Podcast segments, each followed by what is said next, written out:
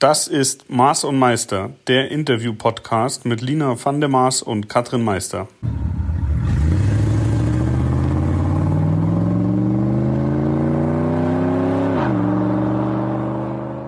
Willkommen zu unserem nächsten Podcast. Ihr habt gewartet und es ist soweit. Da sind wieder unsere lieblichen Stimmen.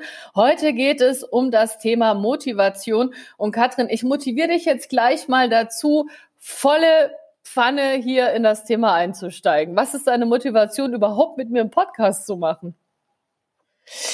Was ist meine Motivation? Also äh, zum einen äh, finde ich, mag ich dich sehr und habe dich sehr in mein Herz geschlossen und ähm, habe mir gedacht, Mensch, vielleicht müssen wir mal was zusammen machen, was uns beiden Spaß macht. Und da wir beide, äh, glaube ich, äh, uns echt gern gegenseitig einen an die Backe labern, finde ich das eine ziemlich gute Idee.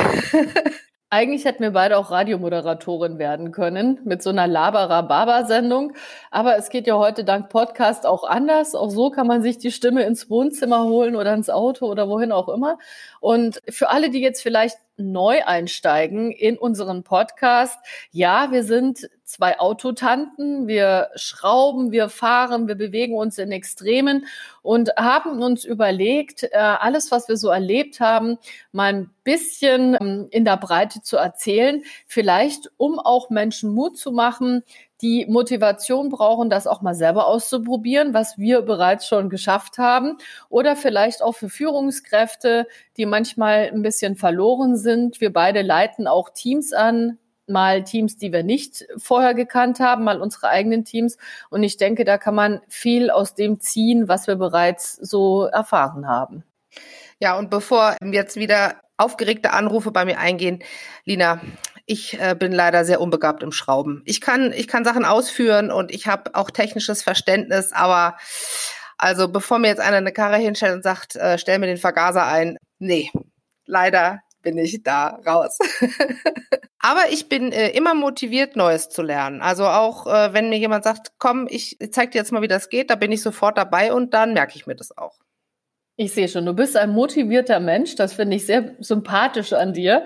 Und ich bin sehr motiviert, dir gerne auch ein bisschen Schrauben beizubringen. Komm einfach wieder in Berlin vorbei und dann ab die Post. Ähm, Motivation in Richtung, ich habe große Pläne, aber ich traue mich nicht, sie so richtig umzusetzen. Da gehört vielleicht auch mal ein Offroad-Training bei der Uschi mit dazu.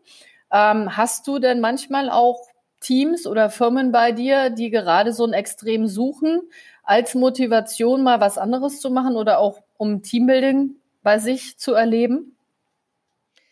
Ja, also das ist ein ganz, ganz großes Standbein bei uns, dass wir tatsächlich so ähm, Incentives machen für Teams äh, und auch für Teams, die vielleicht ja gerade äh, ein bisschen Schwierigkeiten haben miteinander.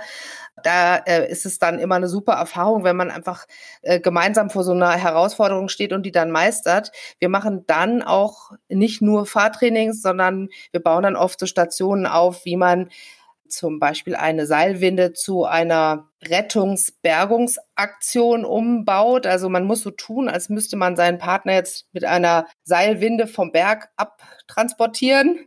Und den muss man dann da befestigen und einer steht oben und einer steht unten. Und dann der, der also in dem Ding hängt, der braucht natürlich sehr viel Vertrauen für den anderen. Und ja, und nach so einer Aktion oder nach so einem Tag sind, stehen die Leute wieder ganz anders zueinander und haben da tolle Erfahrungen miteinander gemacht und klar, sind dann auch wieder motiviert, im Team konstruktiv zu arbeiten.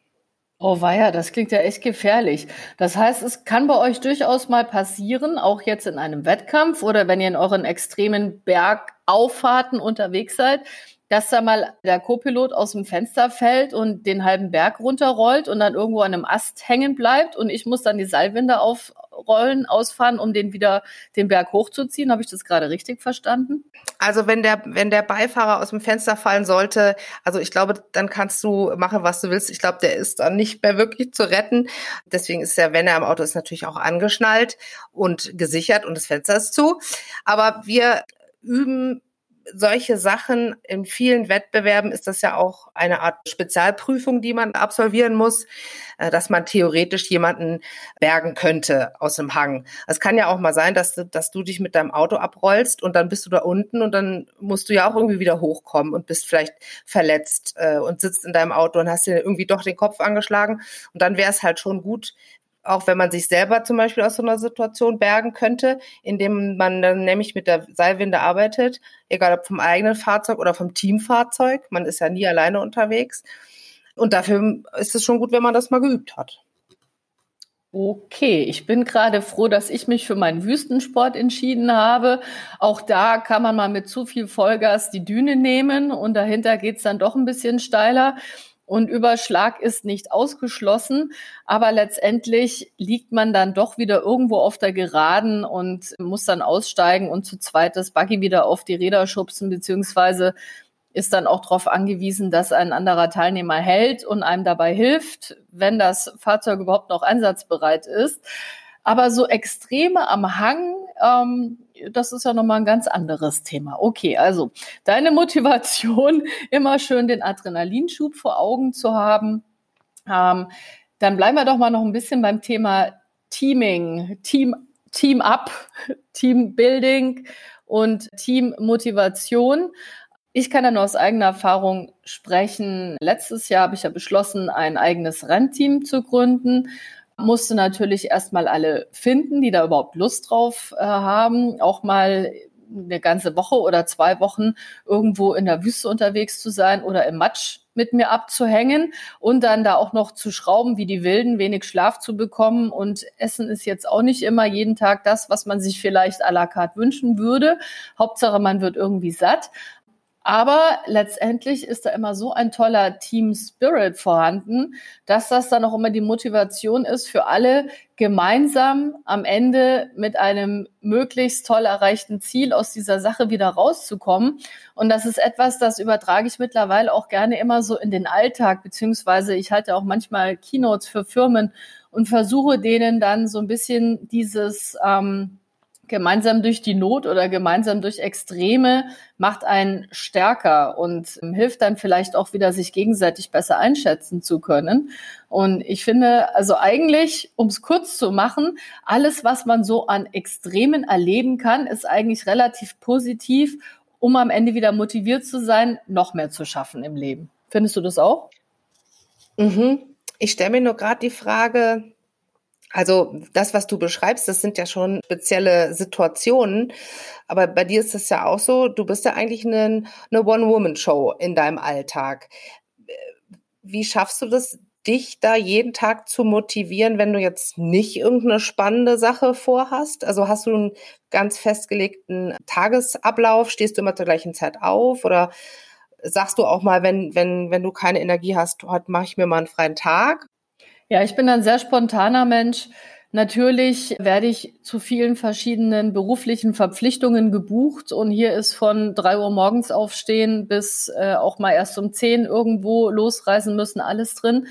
Von dem her nehme ich mir dann die Freiheit, wenn ich meinen normalen Alltag habe, sprich ich sitze im Büro oder ich muss in die Werkstatt, dass ich da sehr frei nach Lust und Laune entscheide, wann stehe ich auf und wann geht's los Wobei ich jetzt nicht so der mega Langschläfer bin. Also es gibt ja Leute, die können locker bis 10 oder 11 Uhr schlafen. Wenn ich das mache, bin ich den ganzen Tag total matschig. Also für mich ist immer so 8 Uhr die perfekte Uhrzeit, um aufzustehen, 9 Uhr, um in die Gänge zu kommen, 10 Uhr der Tag kann beginnen und nach hinten raus dann aber keine Grenzen gesetzt. Also ich bin keine, die viel auf die Uhr blickt, wenn sie nicht muss.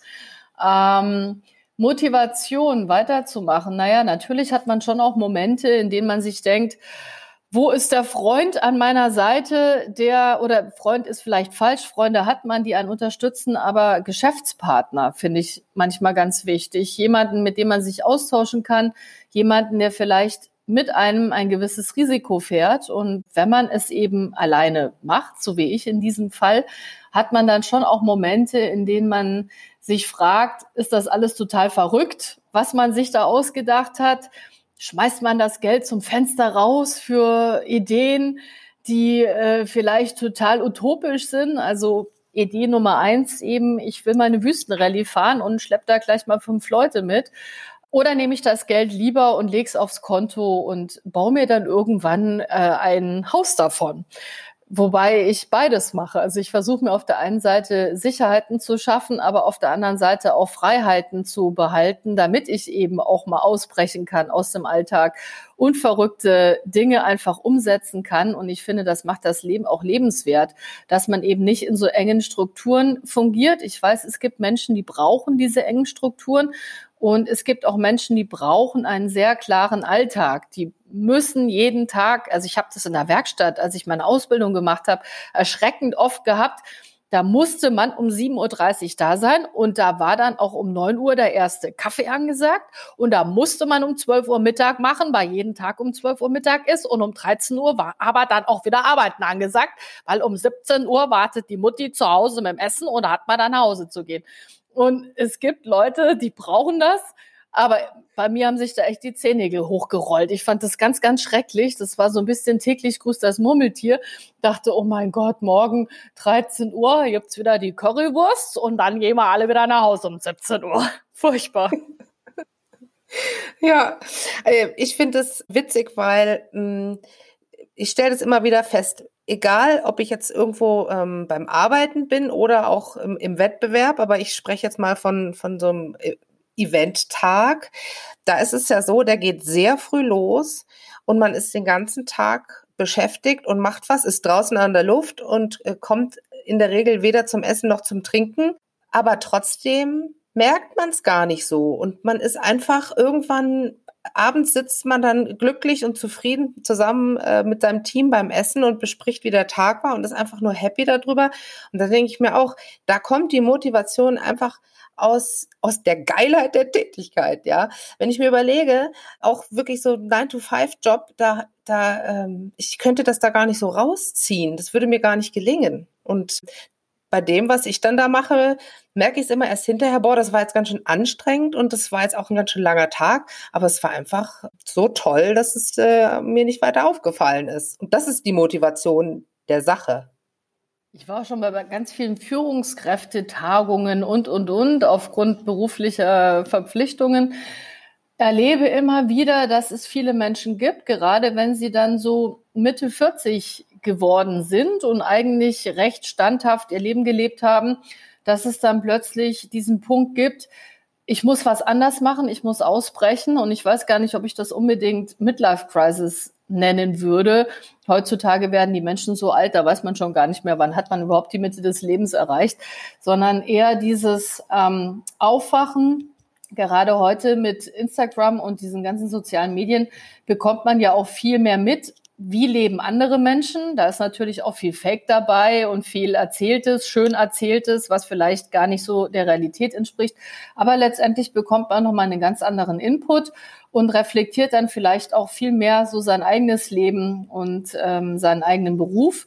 Und ich lerne immer mehr Ausbrecher kennen und viele kennen, die mir dann stolz erzählen, dass sie eigentlich irgendwo eine Geschäftsführung inne hatten und sich jetzt auf ihre in Anführungsstrichen alten Tage, weil ne, ich finde 40 ist immer noch ein knackiges und super junges Alter. Das versteht man aber auch erst, wenn man das Alter erreicht hat.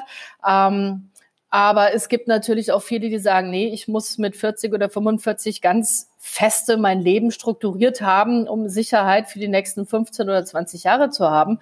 Und dann gibt's eben welche, die sagen, boah, ich hatte jetzt die ganze Zeit diese Sicherheit und ich will die gar nicht mehr. Ich, und dadurch fühlen sie sich auch wieder jung und energetisch.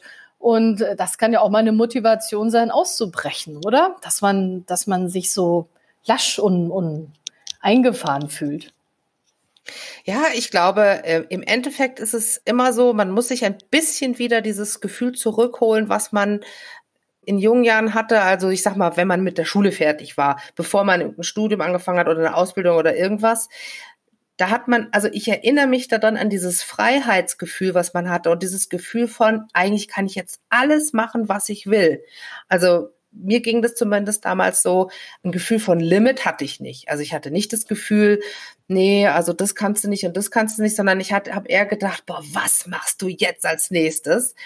Und ähm, wenn man das, das schafft, über sein ganzes Leben lang sich dieses Gefühl immer mal wieder in Stücken oder in Teilen zurückzuholen, ähm, ich glaube, dann, das ist ein Tonnenrezept zum Glücklichsein.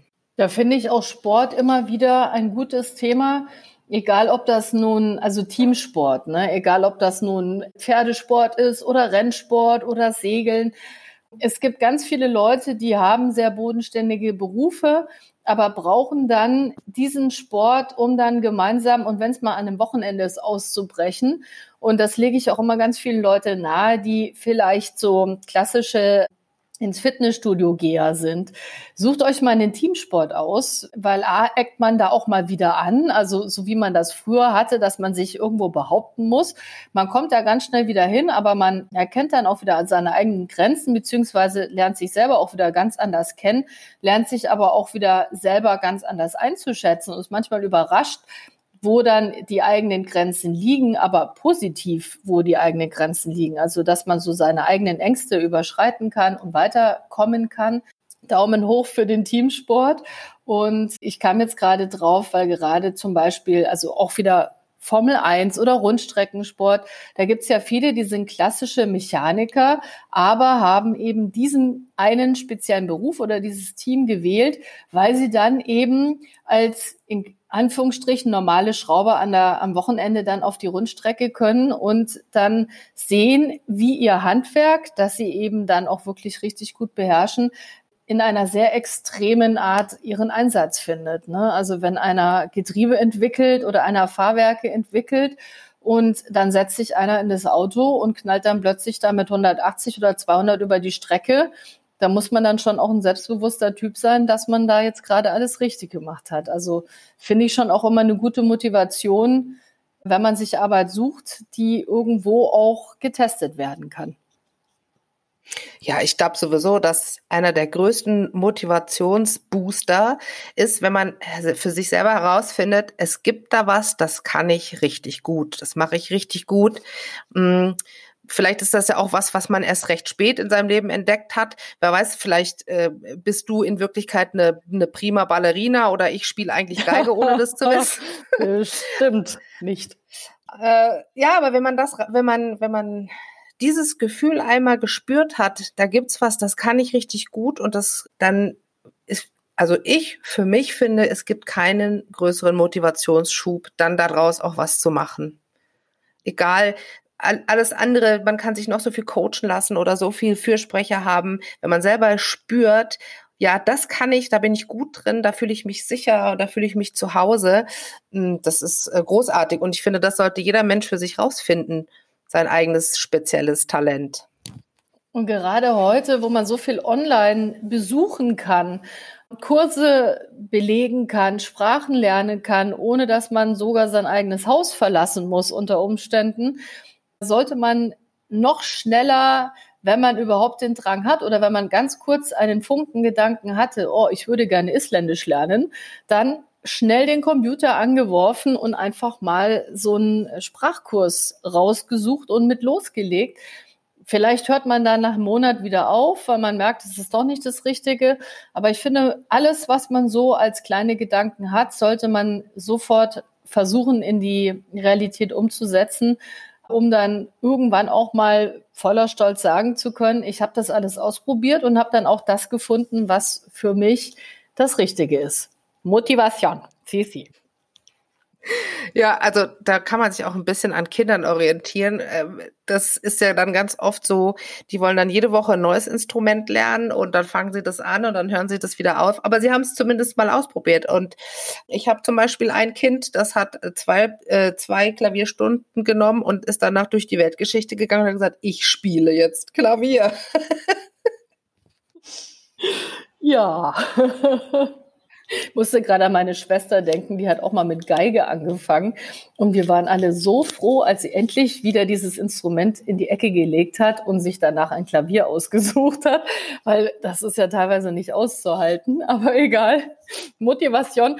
Und ich meine, ich muss auch mal dabei in den Spiegel blicken. Ich habe dann irgendwann beschlossen, ich möchte gern Schlagzeug lernen.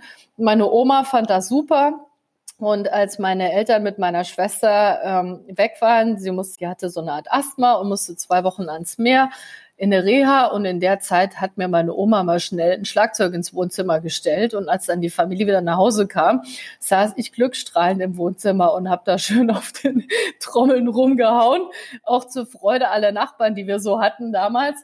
Also ähm, ich glaube, da macht man schon auch ganz schön was mit, wenn Menschen um einen herum sich mal ausprobieren. Und ich denke, da ist es dann schon fast egal, ob das Kinder oder Erwachsene sind. Aber irgendwie muss man sich halt trotzdem auch die Freiheit nehmen. Vielleicht sollte man nicht den Leuten zu sehr auf den Sack gehen, weil das schürt dann auch wieder nur Unruhe und Ärger. Aber trotzdem, also mein Appell, wenn ihr irgendwas habt, was euch seit mindestens einem Jahr im Kopf rumschwirrt und ihr habt es immer noch nicht ausprobiert, nach diesem Podcast geht ihr raus und meldet euch an oder fangt damit an oder sucht euch, wie gesagt, irgendwas online und macht's einfach mal. Ja. Genau, und ein Hoch auf deine Oma. Ich habe nie ein Schlagzeug gekriegt. Ich wollte immer eins haben. Siehst du mal, ich hatte eine Blockflöte. Jetzt weißt du auch, warum ich nie irgendwie im Musikbusiness unterwegs war. ja, meine Oma hat mich tatsächlich mit diesem Schlagzeug auf einen weiten Weg gebracht, aber das hat damals noch keiner geahnt, als die Nachbarn noch weinend an der Tür geklingelt haben, wo denn dieser Lärm herkommt. Ja, wir wohnen auch in so einem Haus, wo sehr viele unterschiedlichste ähm, ähm, Musiker wohnen. Und jetzt in der Corona-Zeit war das manchmal sehr italienisch hier bei uns im Haus. Aus jedem Stockwerk klang ein anderer Sound, genau. Aber apropos unterwegs. Ich habe mir so überlegt, wir sind ja eigentlich beide relativ oft in irgendwelchen Garagen unterwegs. Und vielleicht sprechen wir nächste Woche mal darüber, was wir da so erleben. Du meinst, äh, wir müssen wieder über Fäkalien sprechen oder was? Vielleicht ah, klammern wir das aus, aber also ich komme jetzt nur darauf in vielen Werkstätten unterwegs und ja, finde ich ein super Thema. Ähm, ich darf ja auch in meinen TV-Sendungen immer wieder mal andere Werkstätte besuchen. Ich komme jetzt nur drauf, weil ich oftmals dann als Frau in eine Werkstatt komme, in der das Damenklo selten benutzt wird. Und ähm, naja, egal, da reden wir dann das nächste Mal drüber. Ich verrate noch nichts. Jetzt wisst ihr, was euch erwartet nächste Woche. Schaltet ein oder lasst es sein. ich motiviere euch zum Einschalten. Also, lasst es euch gut gehen. Bis nächste Woche.